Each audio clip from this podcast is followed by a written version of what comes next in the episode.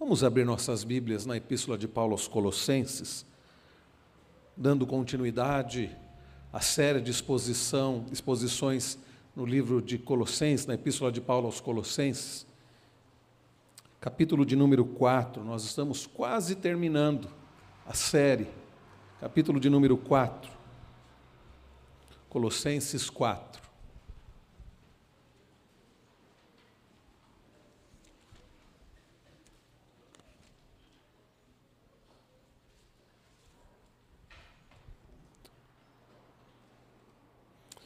Hoje, meus irmãos, os versos de número 5 e 6. Na semana passada, foram os versos 2 a 4, através do reverendo Wilson, e hoje os versos 5 e 6. Vamos ler juntos, irmãos? Aqueles que têm a Bíblia na versão revista e atualizada, mesmo assentados como os irmãos estão, mas com toda reverência, leiamos. Portai-vos com sabedoria para com os que são de fora aproveitai as oportunidades. A vossa palavra seja sempre agradável, temperada com sal, para saberdes como deveis responder a cada um. Amém. Que o Senhor aplique aos nossos corações a sua bendita e preciosa palavra.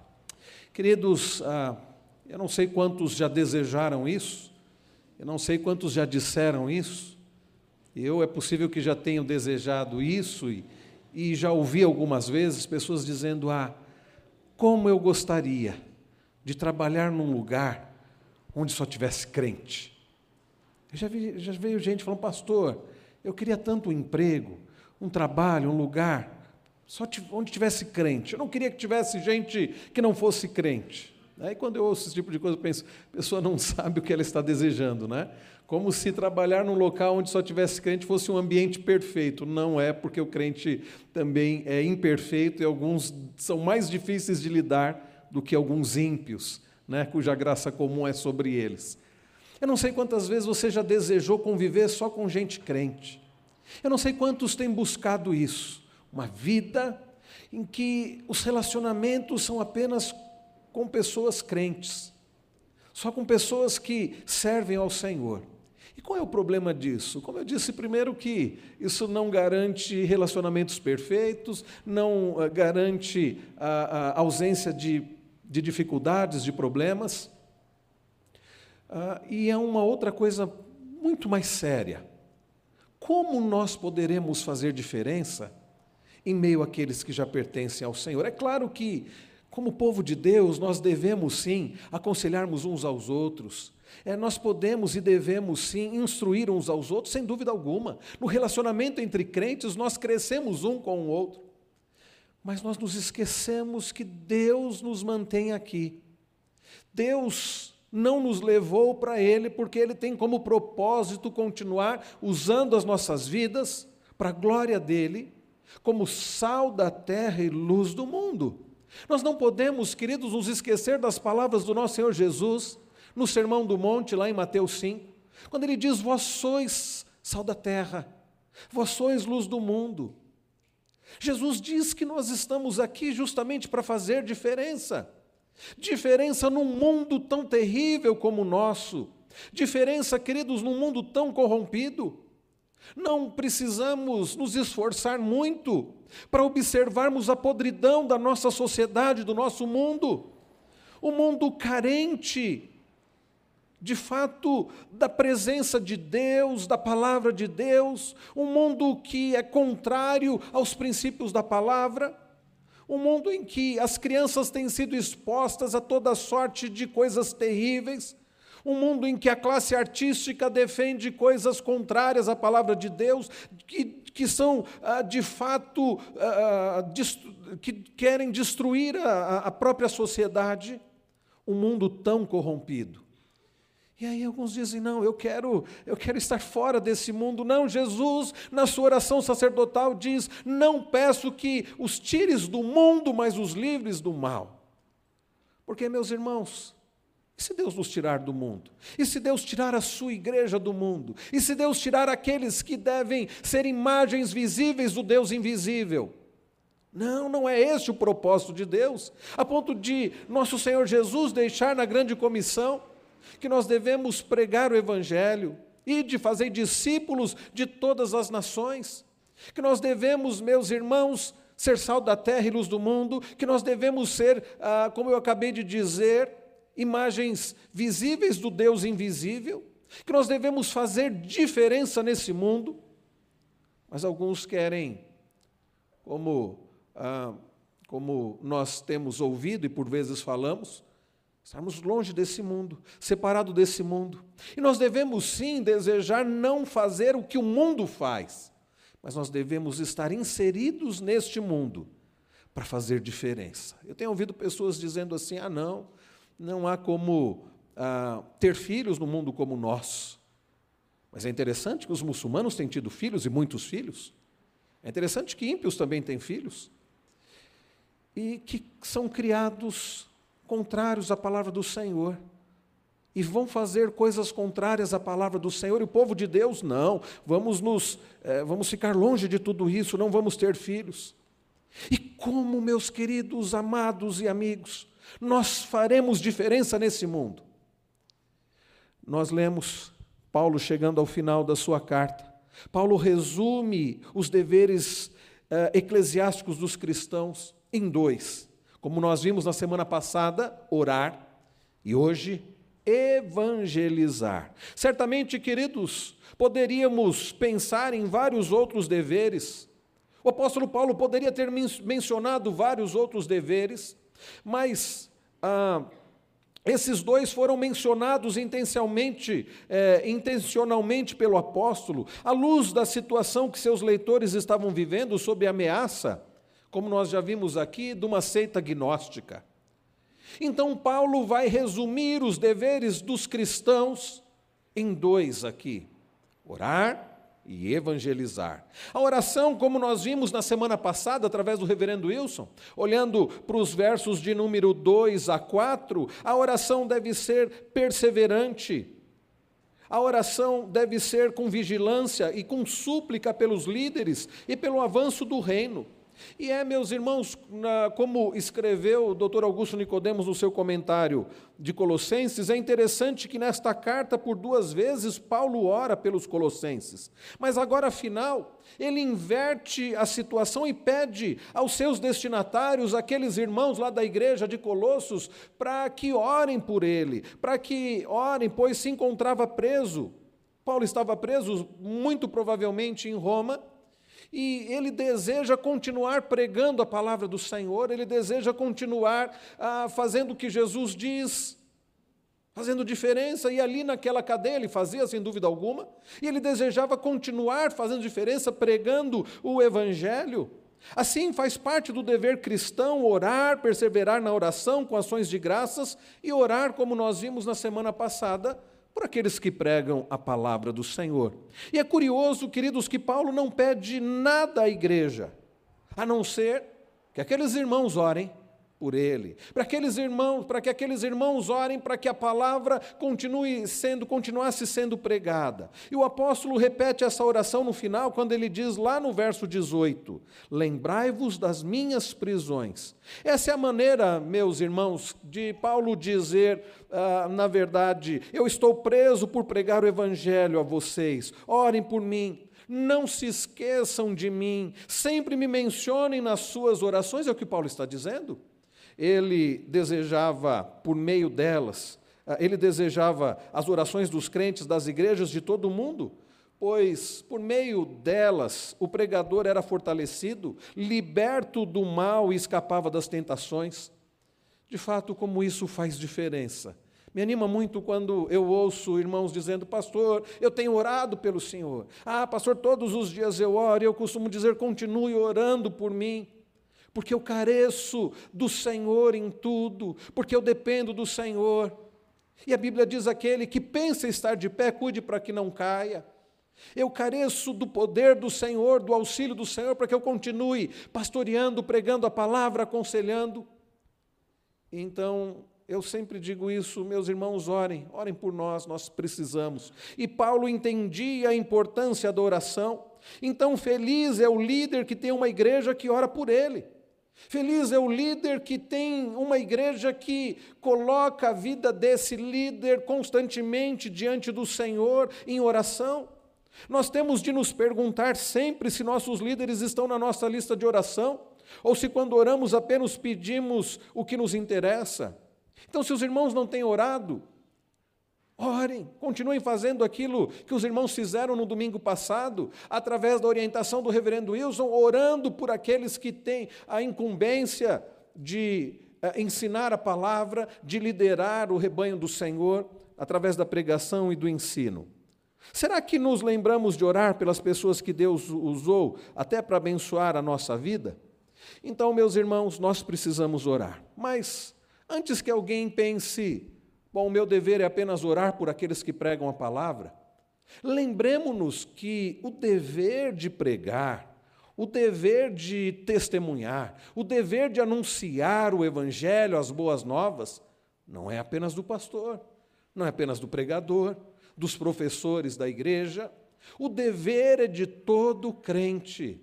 Ao ouvirmos a nossa irmã, e eu não vou mencionar o nome dela agora, a mensagem está sendo gravada, e graças a Deus ah, pessoas têm assistido às mensagens, mas ter a nossa irmã aqui, testemunhando do que Deus tem feito na vida dela e através dela lá, ah, no, lá no, ah, no lugar onde ela está, é, é algo que não pode, e nos dar o privilégio de poder orar por ela, e o dever de orar por ela, e o privilégio de ofertar também, não pode nos fazer pensar que pronto, fizemos a nossa parte, muito bem. Não, nós não podemos, não podemos achar que é possível terciarizar a nossa responsabilidade. Orar pela nossa irmã,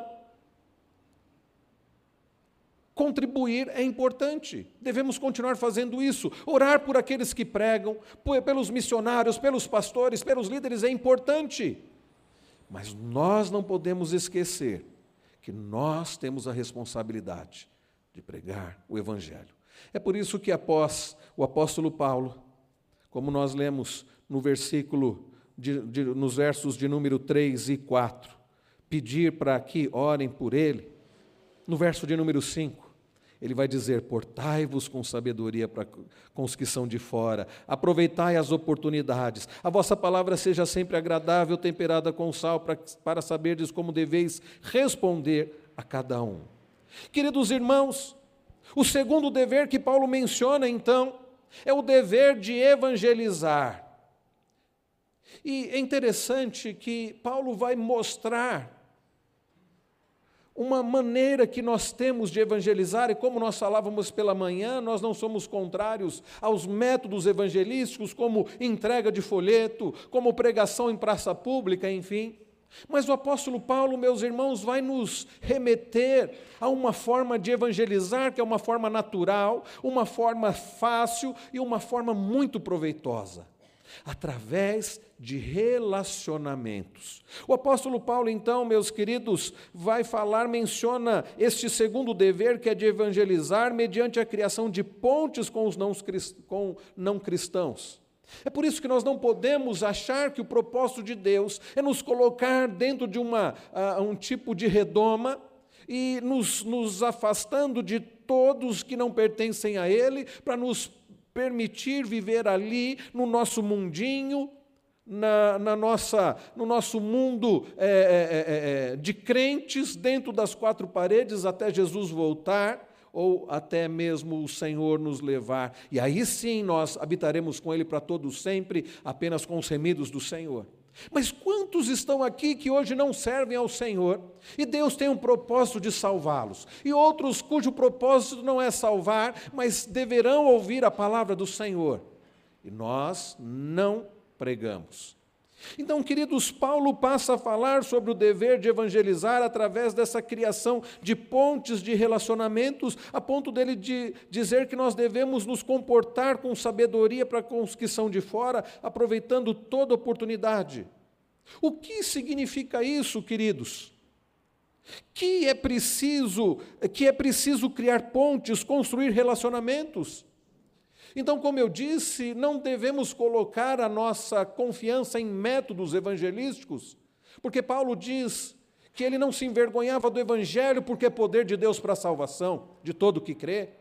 Mas, sem dúvida alguma, os métodos evangelísticos, eles ah, existem e nós podemos usar deles de uma maneira, e uma das maneiras mais eficazes, já consagrada pela história da igreja, é, na verdade, através do contato individual, o que chamamos de evangelismo pessoal. Seria muito estranho se ouvíssemos da nossa irmã agora há pouco ela dizendo: Olha, eu estou lá naquele local, naquele país, mas eu estou ali e, e, e, eu fico na minha, na minha casa ali separada, afinal de contas é muito perigoso ser cristão ali, ou eu apenas realizo o meu trabalho e eu não falo nada e eu não me relaciono com ninguém. Seria estranho, nós diríamos então o que você está fazendo lá? Com certeza, se a nossa irmã desse esse tipo de relato, muitos iriam questionar, mas qual o intuito então da irmã estar lá naquele lugar, naquele local, lá no, no centro da Ásia? Mas se, se é estranho um servo do Senhor num campo ah, ah, ah, de trabalho, onde ele pode ali é, testemunhar do Senhor, não se relacionar com as pessoas, ficar ali trancado, por que não seria estranho nós, onde nós estamos inseridos, ficarmos isolados, trancados, separados e não abrirmos a boca, não nos relacionarmos? Então, queridos, uma das maneiras que nós temos, um dos métodos que nós temos, como, ah, ah, como nós eh, já falamos, um método consagrado, eficaz para evangelização é através de relacionamentos, o evangelismo pessoal. Sem dúvida alguma, fazer cruzadas evangelísticas é interessante, distribuir folhetos é importante, não somos contrários. Aliás, nossa igreja tem investido na compra de folhetos. Se você passar no hall ali, ah, você vai ver uma. Ah, ali tem uma. Ah, tem uma placa ali de madeira e nós temos muitos folhetos que a nossa irmã secretária Jacarimba tem um endereço da igreja e muitos têm pego esses folhetos e têm distribuído. Então, isso é importante. Uh, evangelismo de porta em porta, as pessoas saírem evangelizando. Dias atrás, os nossos uh, jovens eh, puderam fazer isso, e adolescentes puderam fazer isso, e precisamos cada vez mais. Então, tudo isso, meus irmãos, é muito válido, é importante, sem dúvida alguma. Então, folhetos, pregação, é, é, cruzadas, distribuir folhetos, Bíblias, falar pela internet também é bom, mas nada, meus queridos, substitui o contato pessoal. Como eu falava pela manhã, é possível que as pessoas não deem muita atenção a alguém pregando num trem. É possível que as pessoas transitando pela cidade não parem para ouvir um pregador que está numa praça pública pregando a palavra. Eu não sei quantas vezes essa pregação é uma pregação verdadeiramente bíblica. É possível que as pessoas não deem muita atenção para um folheto que é colocado na sua caixa de correio ou debaixo da porta ou que alguém entregue pessoalmente. Mas como faz diferença quando um colega de trabalho que tem se mostrado atencioso, cordato, amoroso, cuidadoso, amigo verdadeiro, vai falar da palavra. Como é diferente quando um familiar que é presente que é abençoador, que ajuda, vai falar da palavra. Ah, meus irmãos, como faz diferença quando o evangelismo é evangelismo pessoal. Através de relacionamentos, é disso que Paulo está falando. O Dr. Augusto Nicodemos cita no seu comentário que algum tempo atrás foi feita uma pesquisa entre os batistas do Sul, lá nos Estados Unidos, é a maior denominação evangélica lá nos Estados Unidos acerca de qual foi o método mais eficaz para conduzir as pessoas à igreja. Foi feita essa pesquisa. Como que as pessoas foram levadas para a igreja, conduzidas a Cristo, ao Evangelho? Os resultados mostraram que, em primeiro lugar, estava o quê? Evangelismo pessoal. Então, também chamado de evangelismo por amizade. Por que, que alguém vai à igreja? Porque algum amigo leva, porque conhece uma pessoa que o convida. Mas é uma pessoa que faz diferença na vida dela. É uma pessoa que ela olha para aquela pessoa e vê diferença. É por isso que o nosso testemunho faz toda a diferença. E é por isso que Paulo vai falar que nós precisamos nos portar com sabedoria. E a nossa palavra precisa ser temperada com sal. Se o cristão tem amigos que não são crentes, precisa se portar com sabedoria para com os que são de fora, precisa criar pontes, precisa fazer contatos. Em dias como o nosso, que as, a, as redes sociais estão em alta, em que as pessoas se relacionam via Facebook, via WhatsApp, via e-mail, onde um vizinho não conhece o outro, nós precisamos mudar isso. Nós precisamos ter mais contato, nós precisamos nos oferecer para fazer diferença na vida dos nossos vizinhos, dos nossos amigos, dos nossos familiares, para que Deus seja glorificado. Nós cantamos ainda há pouco um dos salmos: Cantai ao Senhor um cântico novo, cantai ao Senhor todas as terras, cantai ao Senhor, bendizei o seu nome. E o que a palavra uh, diz? O que mais, meus irmãos? Proclamai a sua salvação. E no Salmo nós lemos exatamente isso: proclamai a sua salvação dia após dia, fazei conhecidas entre as nações a sua glória entre todos os povos, as suas maravilhas, porque grande é o Senhor, muito digno de ser louvado. Bom, nós lemos isso, mas nós não conhecemos o nosso vizinho. A Bíblia diz que devemos fazer conhecida as maravilhas do Senhor. E nós pensamos no Oriente Médio, nós pensamos na África, nós pensamos na Ásia, e sim é importante. Por isso a palavra da nossa, irmã é muito importante. Se Deus tem te chamado, vá. Mas às vezes nós negligenciamos o nosso bairro, a nossa cidade, a nossa escola. Ah, meus irmãos, nós precisamos criar relacionamentos, não relacionamentos falsos, mas relacionamentos verdadeiros, por amor a Deus e de fato por amor à pessoa e nos importando verdadeiramente com a pessoa, amando verdadeiramente aquela pessoa, nós vamos falar a coisa mais importante para ela. É sobre a realidade terrível do pecado dela. Falar isso com amor, não com desprezo, não com acusação intolerante, raivosa, farisaica, mas de forma amorosa. Eu me preocupo com você. E é por isso que eu preciso te dizer a respeito da realidade do pecado. E como eu falava pela manhã, citar Romanos 3, 23, Romanos 6, 23, falar sobre o salário do pecado, falar sobre as consequências do pecado e falar sobre a maravilhosa graça de Deus, as boas novas da salvação em Cristo Jesus. Mas por vezes nós estamos calados, estamos calados. Então, queridos, há cristãos tão legalistas que não têm um único amigo descrente, pois na verdade seu comportamento espanta até as pessoas. E é por isso que nós precisamos levar em consideração isso. Esses dias eu li um artigo que me chamou a atenção, dizia assim: como a igreja atrapalha a evangelização. E aí, ao ler esse artigo, o articulista diz que as igrejas têm atrapalhado a evangelização quando enchem de programações. Então você tem programação segunda, terça, quarta, quinta, sexta, sábado, domingo. Todas as programações na igreja muitas delas de portas fechadas. Aliás, isso foi uma coisa que eu estranhei quando eu cheguei aqui. Cultos, programações de sábado, portas fechadas. O presbítero Cláudio tem lutado contra isso até hoje, né? E aí nós nos fechamos, as nossas programações. E alguns até acham estranho quando vem alguém de fora. E o, o articulista dizia o seguinte: se você fica participando de programações na igreja todos os dias, e não é errado você participar das programações da igreja, mas todos os dias, e toda durante a semana você está na igreja. Aí no sábado você está na igreja, no domingo pela manhã e à noite.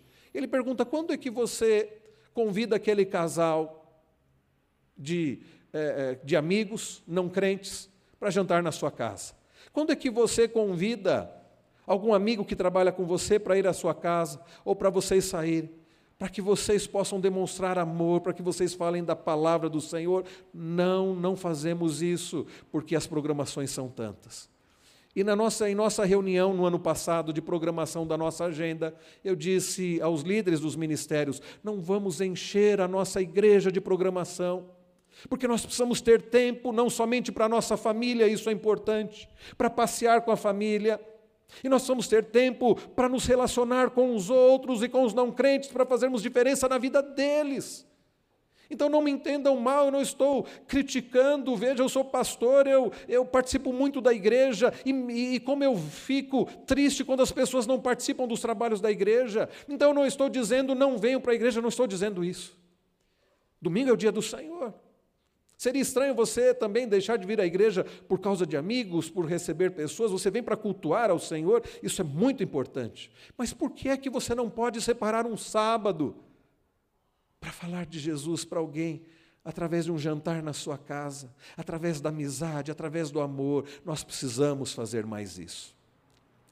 Ah, então, queridos, nós vemos que o apóstolo Paulo está na prisão e por causa do ministério, por causa do mistério de Cristo, ele pede não somente para orar por ele, mas ele fala sobre aproveitarmos as oportunidades, ele fala sobre a urgência do testemunho. O testemunho do Evangelho aos perdidos deve observar alguns critérios. Primeiramente, devemos portar-nos com sabedoria para com os que são de fora. É o que nós vemos isso no início do verso de número 5. Este portai-vos com sabedoria para com os que são de fora diz respeito à nossa conduta diária.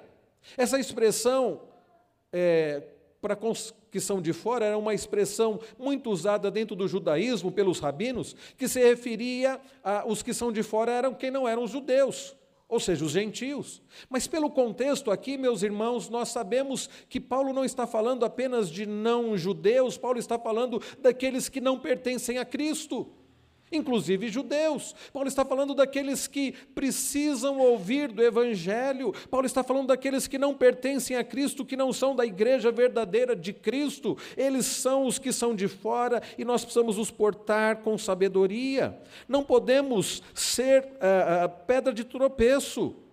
Isso diz respeito então ao nosso testemunho, à nossa conduta diária, observada pelos nossos colegas de trabalho, professores, observada pelos vizinhos, observada por patrões ou por empregados, observado pelas pessoas que estão ao nosso redor e que sabem que nós servimos ao Senhor. E eles olham, talvez eles não falem nada, mas eles estão observando a forma como nós, homens, tratamos as esposas. As amigas percebem como as esposas crentes se referem aos maridos ou como elas têm a conduta, os pais dos amiguinhos dos nossos filhos da escola estão observando o que o filho fala do outro amiguinho e dos pais estão observando a nossa conduta. As pessoas, meus irmãos, estão observando a forma como nós falamos, como nós agimos, como nós reagimos diante das situações. E muitos tem dado um péssimo testemunho, porque não tem se portado com sabedoria. Então, meus irmãos, não podemos ser tropeço para os que são de fora. Devemos viver, o nosso viver deve ser irrepreensível. As nossas palavras, o nosso comportamento, o namoro, o casamento, os negócios, estudo, trabalho, o testemunho precisa ser irrepreensível. As pessoas não podem olhar para a nossa conduta e dizer: olha, isso tem um monte de coisa errada, isso é contrário ao que ele prega.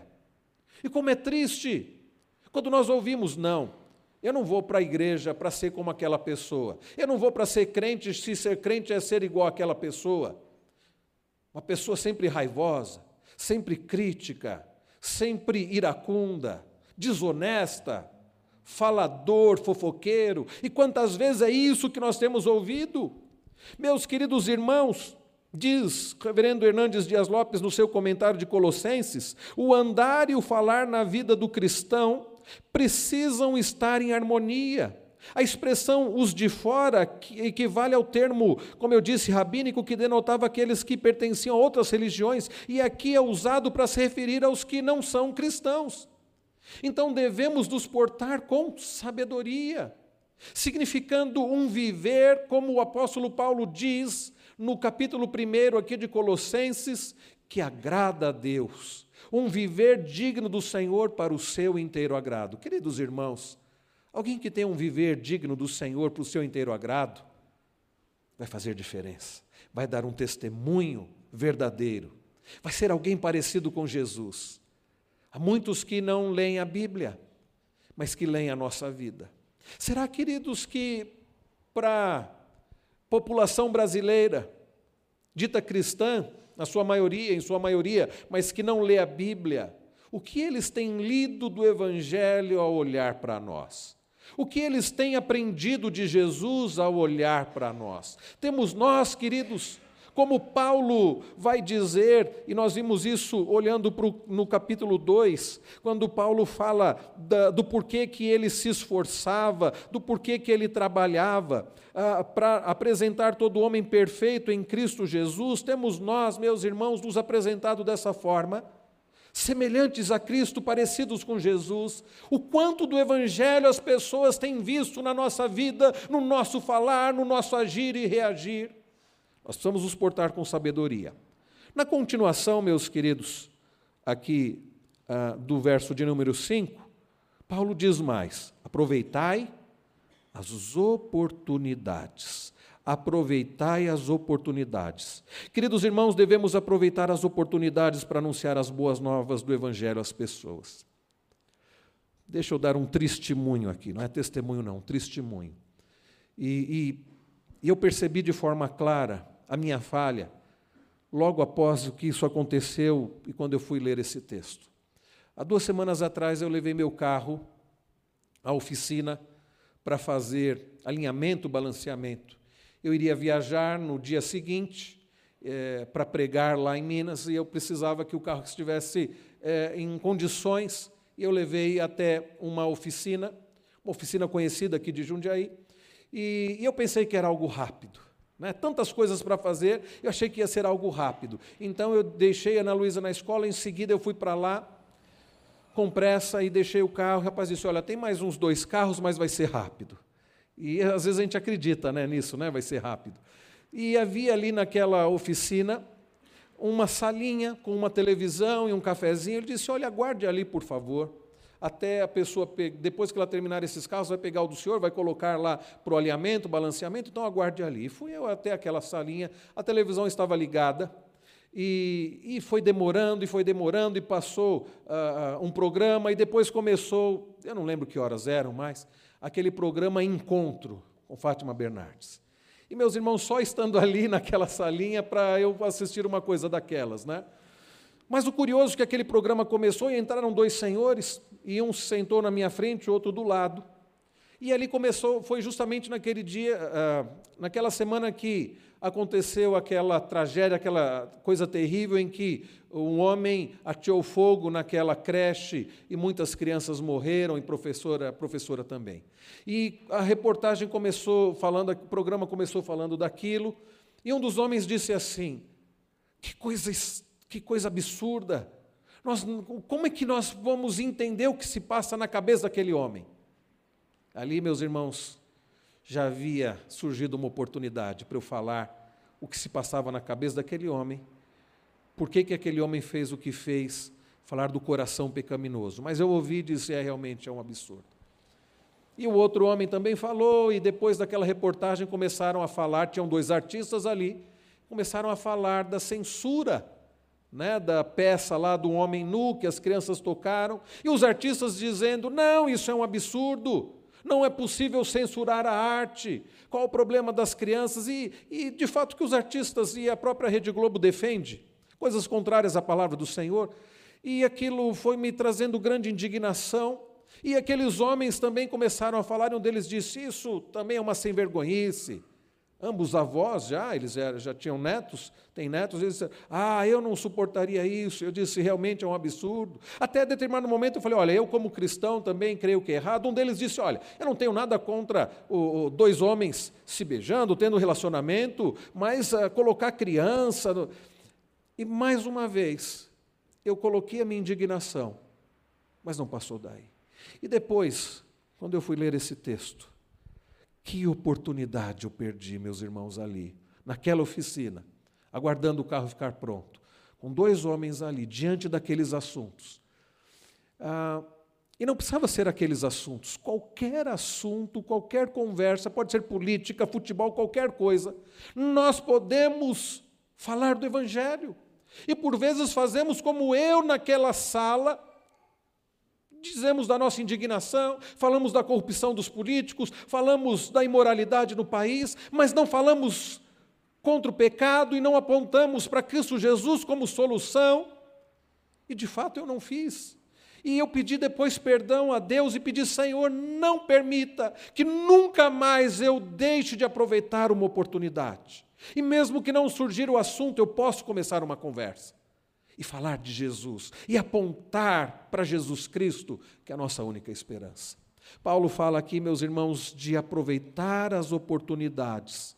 Devemos aproveitar. A palavra grega aqui, uh, uh, ele fala, devemos aproveitar as oportunidades. No verso de número 6, uh, eh, no verso de número 5, ele diz: aproveitai as oportunidades. A palavra aqui, é, é, kairos, significa aqui traduzida por oportunidades, não quer dizer tempo marcado em minutos, horas e dias, mas uma porta aberta para o serviço do Evangelho. Precisamos ter uma palavra certa, que nada mais é do que o Evangelho, para pregar às pessoas. No ponto de ônibus, no trabalho, na escola, numa oficina, não importa, nós precisamos ter uma palavra, a palavra do Senhor, o Evangelho, para pregar. Então nós não podemos deixar de aproveitar as oportunidades. O verbo na frase grega aproveitar as oportunidades é tirado diretamente da linguagem comercial do mercado, né? Em grego é agora. Então aqui o termo é, exarosamenoi, onde o prefixo ex denota uma atividade intensa, aponta para o aproveitamento de todas as oportunidades. É agora que eu preciso aproveitar as oportunidades. Então a minha pergunta para os irmãos é: temos, vocês têm aproveitado as oportunidades? Ou os irmãos têm feito como eu, têm falhado, ficando calado, deixando de falar? Nós precisamos, e assim como eu pedi perdão para Deus e pedi para que Deus não permitisse mais que eu perdesse oportunidades, eu convido os irmãos a fazerem o mesmo. Senhor, perdoa-me por eu estar perdendo as oportunidades. Ajuda-me a estar sempre pronto a falar da tua palavra. Devemos ter a palavra certa na hora certa. É por isso que ele diz: a vossa palavra seja sempre agradável, temperada com sal, para saberdes como deveis responder a cada um. A palavra do cristão precisa ser sempre verdadeira, oportuna, edificante, agradável, sempre. O cristão não pode ser rude na sua palavra. Sua palavra precisa ser temperada com sal, ou seja, nem insípida, nem muito salgada. Por isso a palavra, a ideia aqui é temperada, é na medida certa. Será que nós temos aproveitado as oportunidades e com sabedoria temos pregado a palavra? Quem diz que devemos aproveitar a oportunidade é o apóstolo Paulo. Eu acho interessante quando nós refletimos acerca da vida de Paulo, e há um livrinho antigo, esse aqui, De Frutos, onde Deus semear você, onde o autor considera um pouco sobre a vida de Paulo. E nós vemos claramente, quando consideramos sobre o ministério de Paulo, que ele era alguém que aproveitava as oportunidades. Paulo diz em Gálatas, no capítulo 4, nos versos 13 e 14, que foi forçado a parar na Galácia por causa de uma debilidade física. Paulo, então, intentava ir para um local, mas por causa de problema de saúde ele parou na Galácia. E ali, meus irmãos, ele prega a palavra do Senhor. Exatamente ali, naquele lugar, ele faz diferença e ali nasce uma igreja. Ele aproveitou as oportunidades. Em Filipos, o apóstolo Paulo transformou a praia no seu lugar de pregação, ele transformou a prisão. Paulo foi preso lá em Filipos ele transformou a prisão numa reunião, ah, numa reunião de, de oração ali, num ponto de pregação. É interessante quando Paulo e Silas são presos, diz a Bíblia que por volta da meia-noite eles oravam ao Senhor e cantavam louvores. Que diferença eles fizeram naquele lugar. E que diferença seria se ali eles ficassem calados ou reclamando pela injustiça da prisão ou por causa dos açoites mas eles estavam glorificando a Deus, aproveitando a oportunidade para testemunhar. E diz que eles, prega, que eles oravam ao Senhor, cantavam louvores, e os demais companheiros da prisão, eles ouviam tudo isso. Meus queridos, em Atenas, enquanto ele esperava Timóteo e a Silas, seu coração ficou inquieto e cheio de paixão pelas almas e por amor a Deus, não havia nada que o intimidasse, nem um panteão ali greco-romano nem aquele orgulho intelectual dos gregos, dos filósofos, ele passa a pregar a palavra do Senhor. E notem que, no sentido de oportunidade dele, no chamado Areópago, quando a caminho de ah, em direção da colina de Marte, ele observa entre os muitos altares que havia um lugar entre os muitos altares de vários deuses. Ele observa um que estava escrito ao Deus desconhecido. Paulo faz o que? Aproveita oportunidade. Isso serve para Paulo pregar. Ele diz: Pois é, é justamente esse ao qual adorais sem conhecer, aquele que eu precisamente vos anuncio, o Criador do cosmos e de tudo que existe. Ele aproveita a oportunidade, ele prega. Em Éfeso, parando ali e começando a pregar o Evangelho, recebendo hostilidade por parte dos religiosos judaicos, ele insiste num centro de convenção e ele vai usar um local ali que era usado para palestras, e a, a chamada escola de Tirano, e durante meses e meses Paulo passa ali, período da manhã e da tarde, alguns creem que Paulo ficava ah, desde a, da, das 11 da manhã até as quatro da tarde pregando a palavra. Quantas pessoas, meus irmãos, passaram por ali? Ao longo daqueles muitos meses de Paulo em Éfeso, na escola de Tirano, pregando a palavra, quantos da região ali do Vale do Lico, inclusive Colossenses, porque Paulo nunca esteve em Colossenses, Quantos como Epáfras que ouviram certamente ali em Éfeso a pregação da pela pregação da palavra de Paulo e foram convertidos ao Senhor e depois foram servir ao Senhor em Colossenses, Laodiceia e tantos outros lugares. Paulo aproveitando a oportunidade. Então, meus irmãos, onde ele ia, ele pregava a palavra e ele continuou assim uh, até o final da sua vida. É interessante que nós lermos que Paulo, onde estava, ele pregava. Quando ele está num navio, o navio acaba indo parar na ilha de Malta, o que ele faz? No navio ele prega a palavra, na ilha de Malta ele prega a palavra. Onde ele estava, ele ia pregando. Ele não vive como um náufrago ali em Malta, ele assume desde os primeiros momentos o fato de que está ali para semear o reino de Deus. Paulo havia entendido que Deus tinha um propósito e que o propósito de Deus era que Paulo anunciasse o Evangelho, que Paulo fosse o imitador de Cristo, que Paulo testemunhasse, testemunhasse onde quer que ele estaria. E quando nós olhamos para Filipenses, volte aí um pouquinho a sua Bíblia, vejam o que diz aí em Filipenses, no capítulo 1. Isso me chama muito a atenção, o que ele diz a partir do verso de número 13. Ele diz assim, Filipenses 1, a partir do verso 13 de maneira que as minhas cadeias em Cristo se tornaram conhecidas de toda a guarda pretoriana e de todos os demais. E a maioria dos irmãos, estimulados no Senhor por minhas algemas, ousam falar com mais desassombro a palavra de Deus. Alguns efetivamente proclamam a Cristo por inveja e porfia, outros, porém, o fazem de boa vontade, estes por amor, sabendo que estou incumbido da defesa do Evangelho. Ele fala, meus irmãos, das suas cadeias. As cadeias em Cristo se tornaram conhecidas de toda a guarda pretoriana. O sistema de, de guarda né, pretoriana, sistema romano de guarda, ah, um guarda era acorrentado a Paulo a cada seis horas. Que oportunidade maravilhosa Paulo tinha, né? E a cada guarda, certamente, que era ali acorrentado a ele, ele pregava o Evangelho, ele dava testemunho, a ponto da guarda pretoriana ser é, evangelizada. E quantas pessoas, meus irmãos, certamente ali ouviram da palavra do Senhor e fizeram grande diferença ali. De fruto onde Deus te semear. Aproveite as oportunidades. Por que é, queridos irmãos, que nós não aproveitamos as oportunidades? Por que será, queridos, que nós por vezes deixamos de pregar?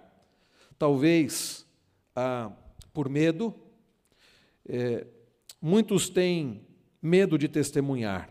Este medo pode se manifestar por causa de algumas destas razões: temor de ser rejeitado. Tem gente que não fala da palavra com medo de ser rejeitado. Ao falar de Cristo, você se expõe, define sua posição, mostra os seus valores, daquilo que você crê. Muitos não têm aproveitado as oportunidades, não falam de Jesus, têm medo de ser rejeitado. Outros têm um medo de um fracasso. Às vezes não temos vergonha de testemunhar abertamente, mas temos medo de receber um não, ao tentarmos falar do Evangelho, ao falarmos do Evangelho. Outros temem, têm temor de se contaminar com os incrédulos. Não, não vou me misturar com aquela gente, não. É interessante nós olharmos para Jesus nos evangelhos, que recebia pecadores, comia com eles. E não era influenciado, mas influenciava. É interessante, meus irmãos, ver Paulo pregando aos gentios. E ao invés de ser influenciado, influenciava. E muitos com medo, não, não, não vou. Olha, e se sentar alguém diferente do meu lado, eu levanto e vou embora. Não, não é para levantar e ir embora, não. É para você amar e para você fazer diferença, para você pregar o Evangelho. Aqueles que têm sido considerados escória da sociedade. Ou nos dias como hoje, aqueles que têm sido considerados como comportamentos belíssimos. Nós temos que fazer diferença temor de se contaminar. Queridos irmãos, sabe o que isso mostra? Que nós estamos muito centrados em nós mesmos, que nós nos amamos muito, a ponto de temermos mais homens do que a Deus, a ponto de nos importarmos mais em sermos rejeitados ou a nossa timidez do que com o fato de que as pessoas estão caminhando a passos largos para o inferno e nós estamos calados. Ah, vai que eu seja rejeitado. Ah, eu tenho vergonha. Mostra que nós nos amamos mais do que a Deus. Porque se nós amássemos a Deus de todo o coração, nós obedeceríamos a sua ordem de pregar o Evangelho. Porque se nós amássemos o próximo como a nós mesmos, nós não seríamos indiferentes, apáticos, calados, sem falar do Evangelho para eles. Aproveitai as oportunidades. Muitos estão com medo, como nossa irmã disse ainda há pouco. E nós olhamos, queridos, para Paulo. Nós olhamos, por exemplo, para Pedro. É interessante quando lemos lá em Atos 4. Pedro e João são presos. As autoridades judaicas, sacerdotes, anciãos, prendem e depois chamam a eles, dizem assim: Ó, oh, vocês precisam parar com esse negócio de ficar ensinando em nome de Jesus, pregando em nome de Jesus. Qual é a resposta deles? Como nós deixaremos de falar tudo aquilo que nós temos visto, que nós temos experimentado, aprendido? Como nós vamos deixar de falar de Jesus Cristo? Eles chamam, dão, dão mais bronca neles, uh, e, e quando eles são soltos, eles vão contar tudo isso para a igreja reunida em oração e continuam pregando o Evangelho. Aproveitai as oportunidades, diz Paulo. Então, meus irmãos, nós aprendemos aqui acerca do nosso dever de evangelizar. Nós devemos orar por aqueles que pregam, por aqueles que lideram, nós devemos continuar orando pelos missionários, sim, mas não nos esquecendo que cabe a nós a tarefa, a responsabilidade de anunciar o Evangelho onde nós estamos, de testemunhar do Senhor. Então, queridos, que a nossa palavra seja sempre agradável, temperada com sal, para sabermos, é, é, sabermos responder como devemos responder a cada um. Que estejamos preparados, cheios do Espírito Santo, na coragem do Senhor, não de forma covarde, olhando para nós mesmos como Moisés, quando lá em Êxodo 10 Deus aparece para ele e diz: Você é que vai eu vou libertar o meu povo, vou usar a sua vida, vai até Faraó. Ele diz assim: Não, eu não. Eu sou pesado de língua, eu não sei o que falar. Manda qualquer um, menos eu. Mas precisamos olhar para as respostas de Deus para Moisés. Eu vou ser com você, eu vou falar através de você. O eu sou é que está te enviando. Nós precisamos olhar para o que Deus, olhar para o que Deus falou para Josué lá no capítulo 1, ser forte e corajoso. Eu estou contigo. Nós precisamos anunciar através da nossa vida, das nossas atitudes, da nossa palavra, o Evangelho.